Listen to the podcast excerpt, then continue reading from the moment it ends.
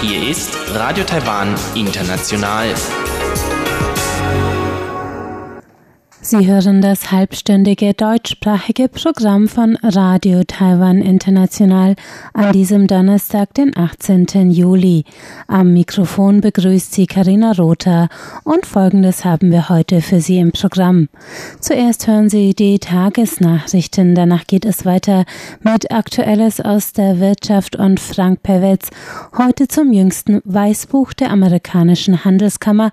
Darin geht es um die Verbesserung des Geschäftsumfelds Feldes in Taiwan.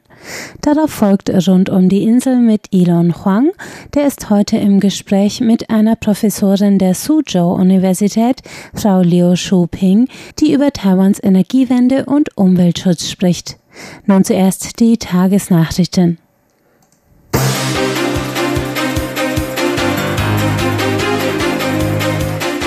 Sie hören die Tagesnachrichten von Radio Taiwan International.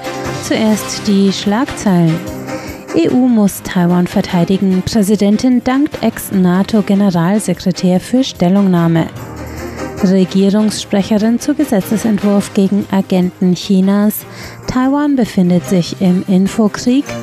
Und administrative Delegation aus Taiwan besucht Europäisches Parlament. Die Meldungen im Einzelnen. In einem Gastbeitrag in der britischen Wochenzeitung The Guardian hat der ehemalige NATO-Generalsekretär Rasmussen die EU aufgerufen, Taiwan angesichts der chinesischen Bedrohung zur Seite zu stehen. Während ihres Staatsbesuchs auf der karibischen Insel St. Lucia dankte Präsidentin Tsai Ing-wen gestern Nachmittag Ortszeit Rasmussen für seine Unterstützung und sagte, es sei die Verantwortung aller Taiwans Freiheit und Demokratie für die nächsten Generationen zu bewahren. Der Artikel vom Dienstag trägt den Titel Hongkong zeigt, dass China eine Bedrohung für die Demokratie ist. Nun muss Europa Taiwan verteidigen. Darin schreibt der Däne Anders Fogh Rasmussen, dass die EU Chinas zunehmende Druckausübung auf Taiwan nicht länger aufgrund von Wirtschaftsinteressen ignorieren dürfe. Der ehemalige dänische Premierminister und Ex-NATO-Generalsekretär forderte von der Europäischen Union, für ihre demokratischen Werte einzustehen und Taiwans Demokratie und Souveränität durch bilaterale politische Treffen und wirtschaftliche Kooperation zu unterstützen.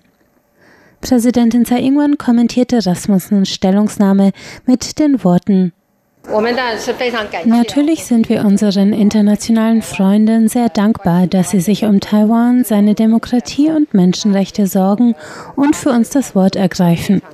Ich bin mir sicher, dass immer mehr Menschen auf Taiwans demokratische Entwicklung achten werden und auf die Entscheidungsfreiheit seiner Menschen über ihr eigenes Leben und ihre Zukunft. Regierungssprecherin Kolasiotaka hat heute die Notwendigkeit eines Gesetzes zur Regulierung von Agenten Chinas betont. Die Debatte um chinesische Einflussnahme durch Taiwans Medien und andere Akteure war gestern durch einen Artikel der Financial Times angefacht worden. Die britische Zeitung nannte zwei taiwanische Fernsehsender und die Publikation China Times und zitierte einen Mitarbeiter, der sagte, die Redaktion Redaktionen nehmen täglich Anweisungen des Büros für Taiwan-Angelegenheiten der Kommunistischen Partei Chinas entgegen. Zudem verwies der Artikel auf über 20 taiwanische Online-Nachrichten, die Meldungen zu Taiwan vom Nachrichtenportal des Büros für Taiwan-Angelegenheiten wortwörtlich übernahmen.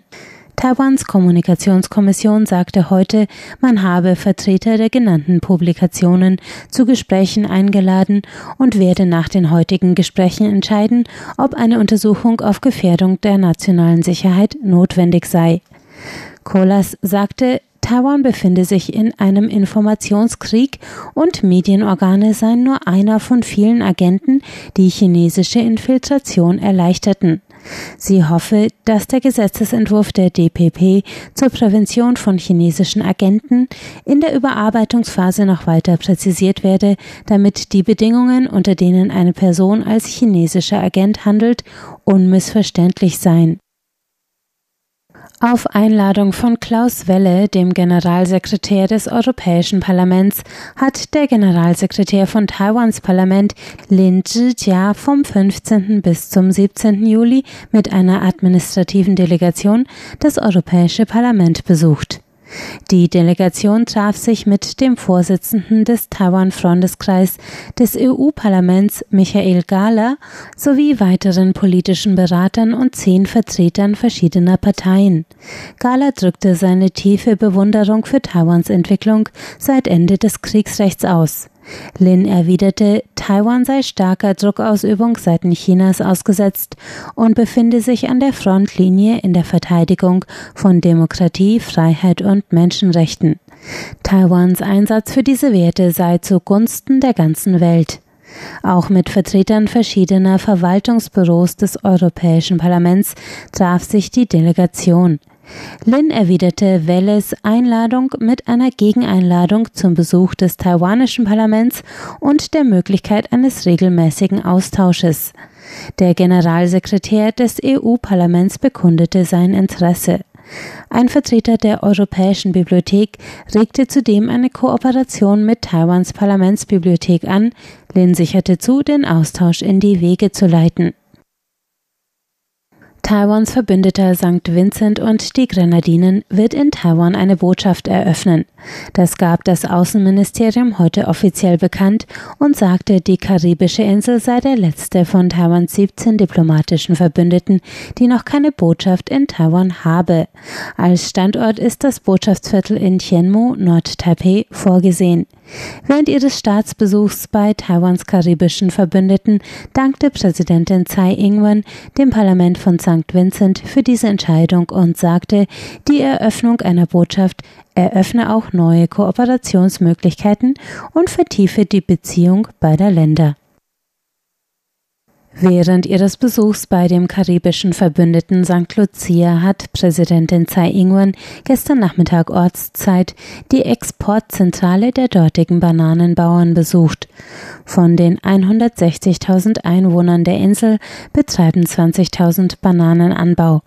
Nachdem Orkane in der Vergangenheit mehrmals die wirtschaftlich bedeutenden Bananenplantagen der Insel verwüstet hatten, entsandte Taiwan einen sechsköpfigen Entwicklungshelfertrupp. Mit Hilfe von Sturmschutzbäumen und windresistenten Bananensorten aus Taiwan erzielte St. Lucia höhere Bananeneinträge, die dem Standard für globale gute Landwirtschaftsprodukte entsprechen. Als einziges Land der Ostkaribik kann St. Lucia damit nach Großbritannien und in andere EU-Länder exportieren, wo Bananen 50 Prozent höhere Preise erzielen als am heimischen Markt. Bei ihrem Besuch in Begleitung von St. Lucias Premierminister Alan Chestnut sagte Tsai Ing-wen, dies sei ein hervorragendes Beispiel für die Kooperation und praktische Diplomatie der beiden Länder. Taiwans Badmintonspielerin Tai Tzu-Ying hat sich heute den Einzug ins Viertelfinale der Indonesia Open gesichert.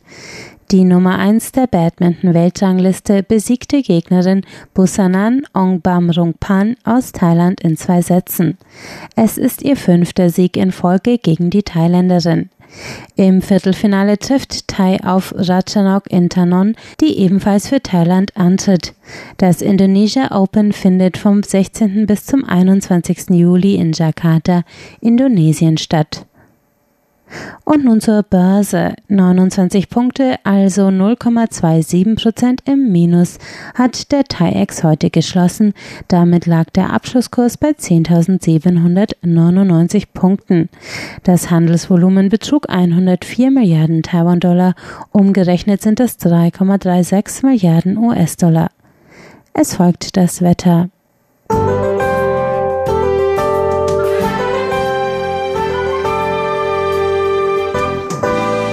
Der Wirbelsturm Danas ist heute an Taiwan vorbeigezogen, brachte aber besonders zum Abend hin starke Regenfälle auf der ganzen Insel. Die Temperaturen lagen zwischen 27 und 35 Grad. Der morgige Freitag bringt gewittrige Regenfälle in ganz Taiwan, nur an der Nordwestküste bleibt es bedeckt, aber trocken. Die Werte liegen zwischen 27 und 34 Grad.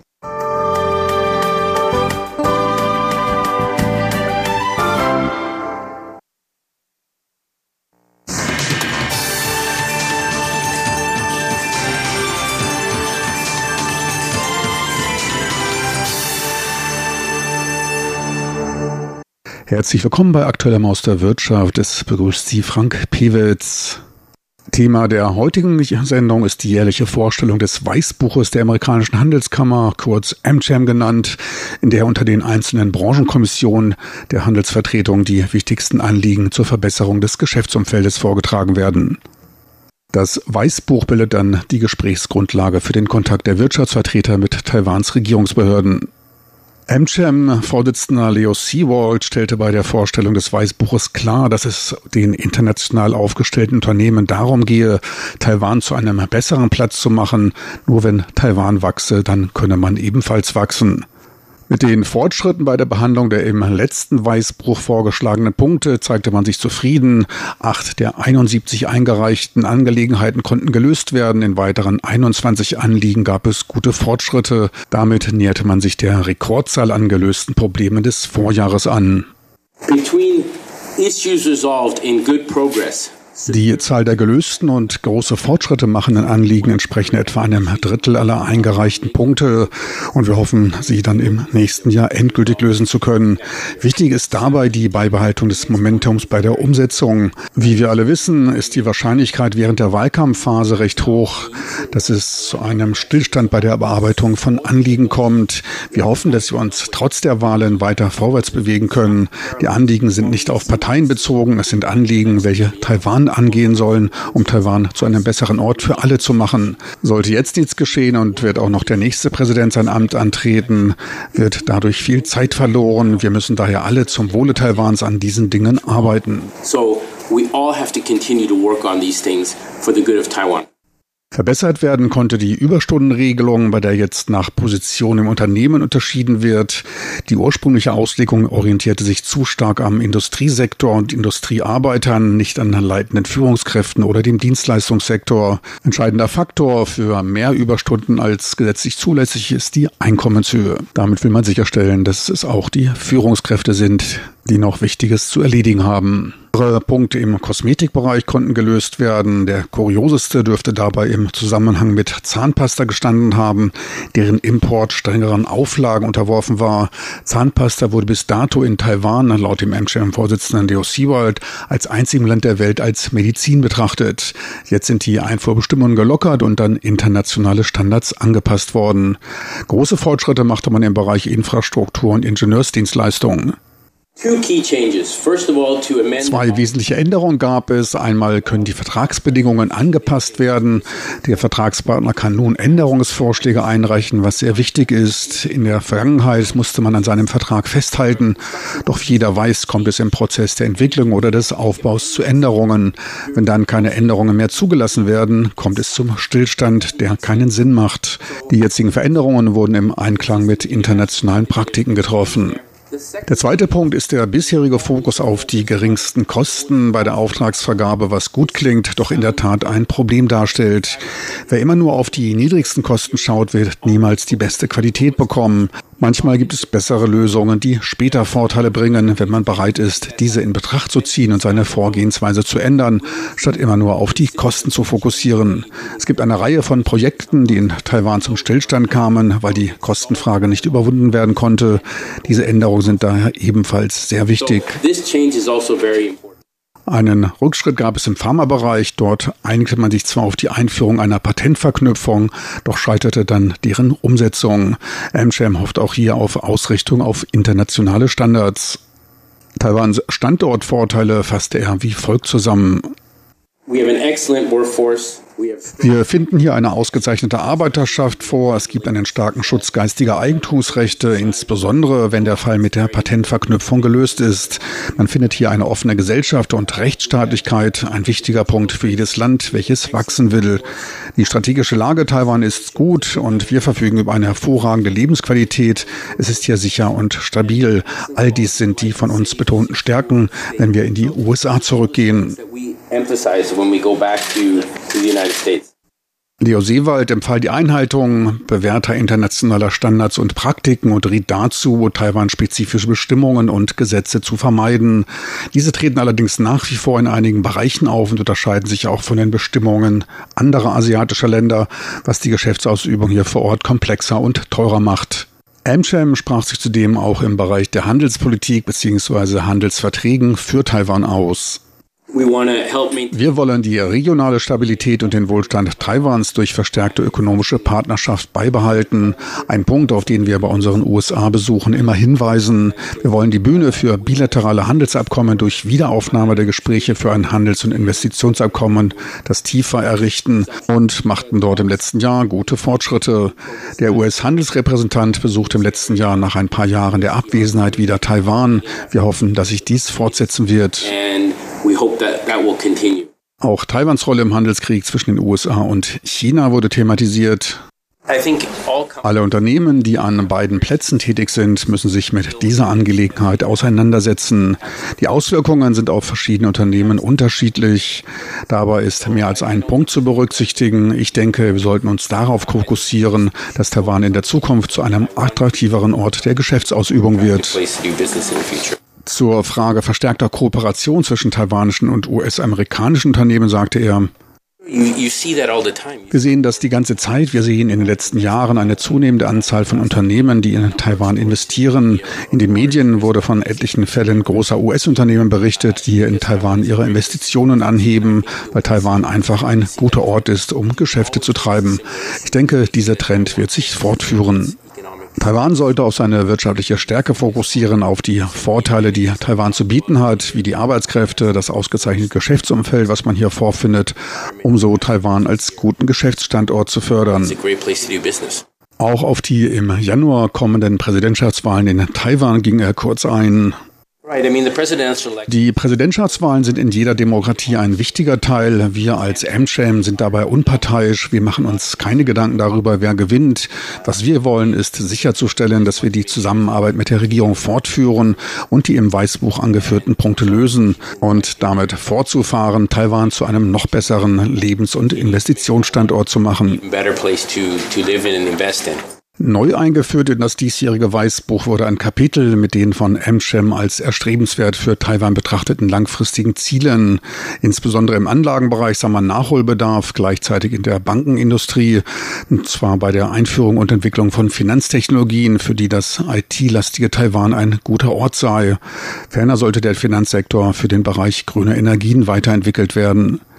Der Digitalwirtschaft wurde ebenfalls ein extra Kapitel eingeräumt und der Regierung nahegelegt, eine hochrangige Agentur oder Kommission innerhalb des Kabinettes einzurichten, die sich mit drängenden Fragen in diesem Bereich beschäftigt. Es gelte, mit den Zeichen der Zeit Schritt zu halten. Dies ist die Zeit für Aktionen. Wir sehen eine Menge an Veränderungen in der Welt vor sich gehen. Taiwan sollte diese Gelegenheiten so schnell wie möglich nutzen. Wir sehen eine Reihe von ernsthaften Herausforderungen in Taiwan, doch sehen wir auch etliche Vorteile. Sollten wir ein bilaterales Handelsabkommen mit den USA aushandeln können, würde dies zu mehr Stabilität und größerem Wirtschaftsaustausch zwischen Taiwan und den USA beitragen. Taiwan and the United States, and I think that would be fantastic for both. Meine lieben Zuhörer, so viel für heute aus Aktuellem aus Wirtschaft mit Frank Pewitz. Besten Dank fürs Interesse. Tschüss und auf Wiedersehen. Bis zur nächsten Woche.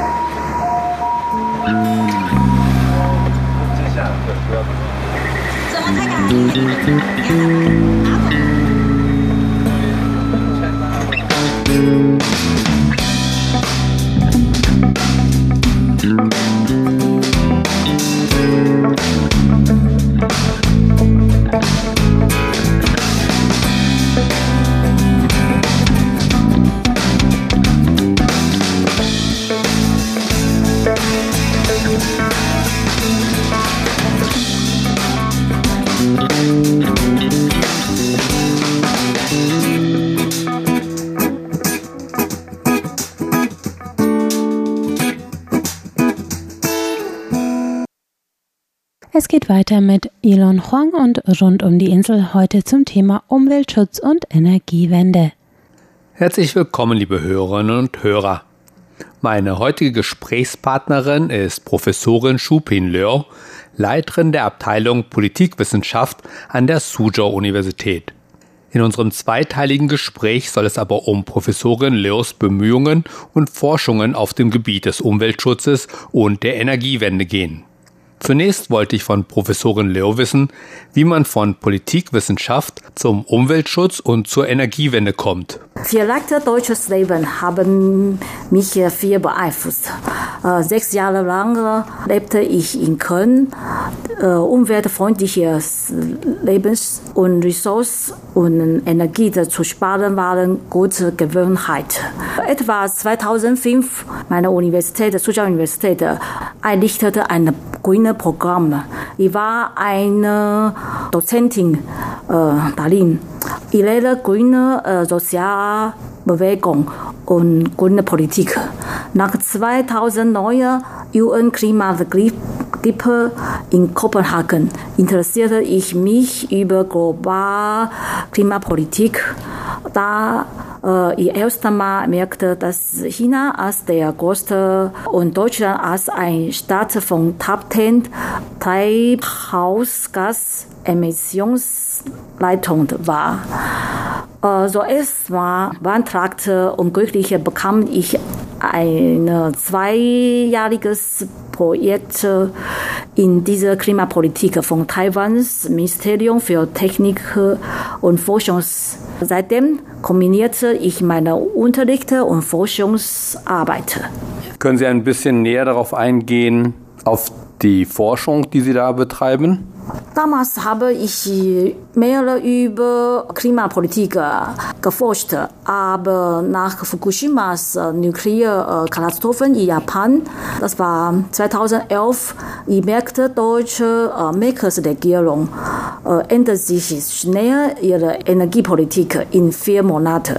Die sogenannte Energiewende umfassende Atomausstieg im Jahr 2022 und Beschleunigen, Beschleunigung von erneuerbarer Energie. Im Hinblick auf deutsche Energiemix und 70 Prozent fossiler Kraftstoff und 22 Nuklearenergie im Jahr 2011. Deutsche Nuklearindustrie besitzte um 5% in der Welt damals. Da interessierte ich mich für über, wie schnell Deutschland sich seine Atom Atomenergiepolitik ändert und so weiter, wie welche Rolle spielte Atomenergie in Deutschland seit 1949. Auf andere Frage bezieht sich um, auf welche Einflüsse äh, um Bedeutung hat die Energiewende für deutsche Wirtschaft und Politikentwicklung. Vorsitzende bekam ich noch ein zweijähriges Projekt wie Bürgerpartizipation in deutscher Energiepolitik und Umsetzung und Entwicklung der erneuerbaren Energie in deutschen urban und ländlichen Gebieten. Wenn Sie jetzt Deutschland und die Energiewende erforschen, was denken Sie, was kann man für Taiwan anwenden, was Sie so erforscht haben? Äh, ich glaube, das war für angebliche Energiewende in Deutschland. Ich meine, folgende äh, Faktoren in Deutschland ist gut für, für Taiwan. Zum Beispiel deutsche Bürger achten Umwelt und Ökologie. Und sie meinen, Menschen sind nur ein Teil von Umwelt und kein Besitzer der Globus. Andere wie äh, deutsche Leute sparen Ressourcen und Energie. Übrigens, in, in politischen Bereichen spielen öffentliche Partizipation, Informationstransparenz, gut äh, Meinungsdialog und Austauschen, die sind eine wichtige Rolle, um mehr Demokratie und Politikgestaltung zu schaffen. Ich glaube, das ist ein gutes Beispiel, können Taiwan mehr davon lernen. Und gibt es was, was Sie denken, die, was von der deutschen Erfahrung nicht so gut für Taiwan passt, was man so in Taiwan aufgrund der Situation hier nicht anwenden kann? Ja, wissen Sie, äh, Deutschland liegt in, in Europa. Es besteht äh, transeuropäische Stromnetze wie ENSO, das ist der Europä uh, European Network of Transmission System Operators. Dadurch dann, wenn Deutschland an Strommangel kann Strom aus anderen europäischen Staaten in Deutschland eingeführt werden. Aber im Gegenteil, wenn Deutschland viel Strom erzeugen, Strom könnten dadurch in Nachbarländern ausgeführt werden. Aber Taiwan ist eine isolierte Insel im Pacific Ocean. Es ist nicht einfach, besonders äh, Festland China, diese rote China, liegt im Gegenteil. Deswegen außer der staatlichen Sicherheit, um Stromnetze äh, mit Festland aufzubauen oder zu verbinden, das ist äh, gefährlich. Deswegen Taiwan muss selbst sich eigene Stromversorgungssicherheit besorgen.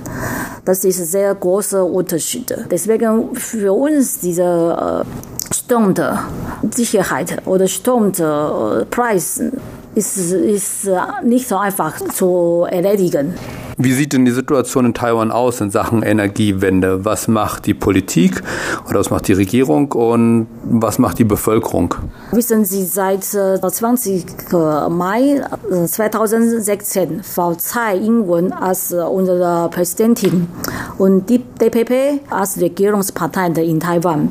Taiwan fing die Energiewende an, zuerst durch Revision des Stromindustriegesetzes. Es ging um zwei Schwerpunkte. Erstens Atomausstieg im 2025.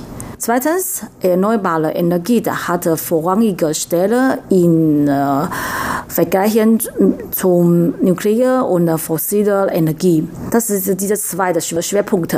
Das Ziel der DPP-Energiewende war gut, aber einerseits in ihrer Politikgestaltung fehlt ausreichende Meinungsaustausch mit Bürgern, um eventuelle Risikos, Einflüsse und Gewinne am Energiewende zu erklären. Deswegen der DPP bekommt keine Unterstützung von den Bürgern. In andererseits, es fehlt genügend äh, passende Maßnahmen, um eventuelle Stromknappheit zu verhindern und gute Energieeffizienz äh, zu erhöhen. Die vorherigen Nachteile durch den drei Referenden, wissen Sie, äh, am nächsten äh, letzten Jahr, äh, 24. November, haben geschehen. Diese drei Referenden beziehen sich erstens um weniger ein Prozent fossile Energie pro Jahr zu verringern. Zweitens, um Keimkohlenkraftwerke mehr in Taiwan aufzubauen. Drittens, es geht um die Abhebung Artikel 95 hier äh, Absatz 1 Stromindustriegesetz. Dieser Atomausstieg im Jahr 2025. Und diese drei äh, Referenden, besonders dieser Artikel Atomausstieg, bekommen ein Veto. Deswegen DPP leitet schwere Niederlage. Nun, DPP äh, renoviert ihre Energie. Unser Wirtschaftsministerium hat schon Ende Januar eine eingestellte Energie äh, angekündigt. Doch angeblich dieser Wirtschaftsminister, unser Minister, Wirtschaftsminister, die Laufzeit laufender Nuklearkraftwerke könnten nicht mehr verlängert werden. Nuklearkraftwerke in Gongliao wegen der sieben Schwierigkeiten hat fast keine Möglichkeit zu laufen. Die andere Problem ist dieser Strommangel. Um Strommangel zu verhindern, unser Minister sagte, werden neue fossile Kraftwerke wieder aufgebaut ab 2021. Soweit der erste Teil meines Gespräches mit Professorin Shu Pin Leo, Leiterin der Abteilung Politikwissenschaft an der Suzhou Universität. Im zweiten Teil des Gespräches geht Professorin Leo unter anderem darauf ein, ob deutsche Firmen in Taiwan in Sachen Energiewende aktiv sind und was es mit den Bemühungen von Gemeinden, unabhängige Kraftwerke zu errichten, auf sich hat. Vielen Dank fürs Zuhören. Das war's für heute mit Radio